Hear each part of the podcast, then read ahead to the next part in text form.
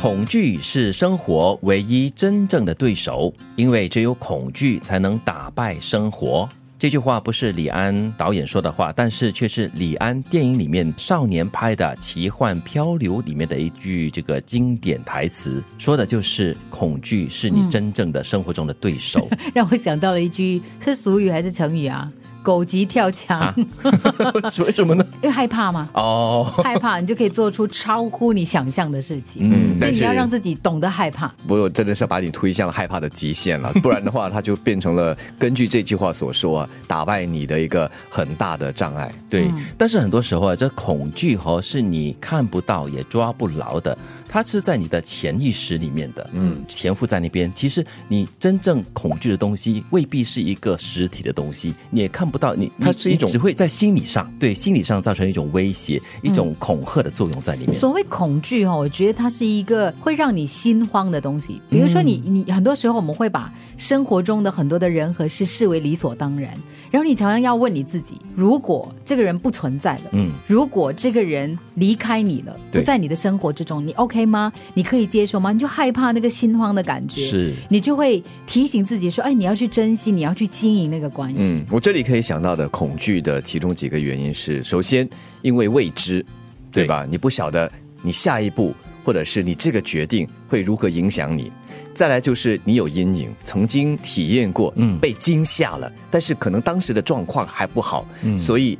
不能很好的将它化解，所以会造成一种恐惧。再不然的话，就是听闻哦，别人说哦他怎么样怎么样，这样事情多难多难，所以你就跟着哦是是是，所以就开始有恐惧害怕。你知道我在看这句话的时候呢，就是恐惧是生活唯一的真正对手，因为只有恐惧才能打败生活。对，所以生活是什么？生活就是安逸。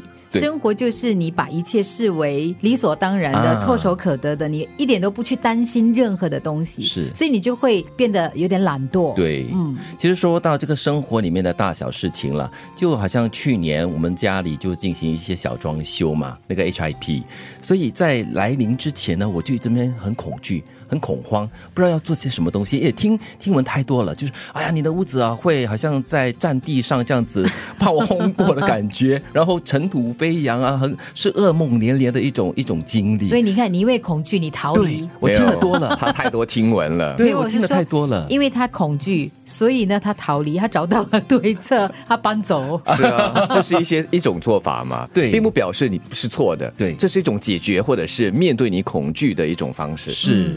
但是听了太多的话，就是如刚才金云所说的，你就会想方设法的想要逃离。但是想方设法逃离也不是真正的一个办法嘛。最重要的就是你要。好好的步骤化你的东西，你的行动，嗯你要第一步你要做什么东西，第二步你要做什么东西，然后你要想方设法要做好所有的部署，然后你就好好的去面对这个恐惧感呢，就会逐渐的、逐步的减少。就是没有怕，你就不会用心的意思啦。你没有怕失业，你就不会用心努力工作。你没有怕的话，你就不会去动脑筋去解决问题。但这个个恐惧感呢，算是正能量的一种恐惧感，它可以激发出你一些斗志吧？可能是。虽然在我们的生活中，我们极力的追求平稳安逸，但是呢，太久的话就变成一个。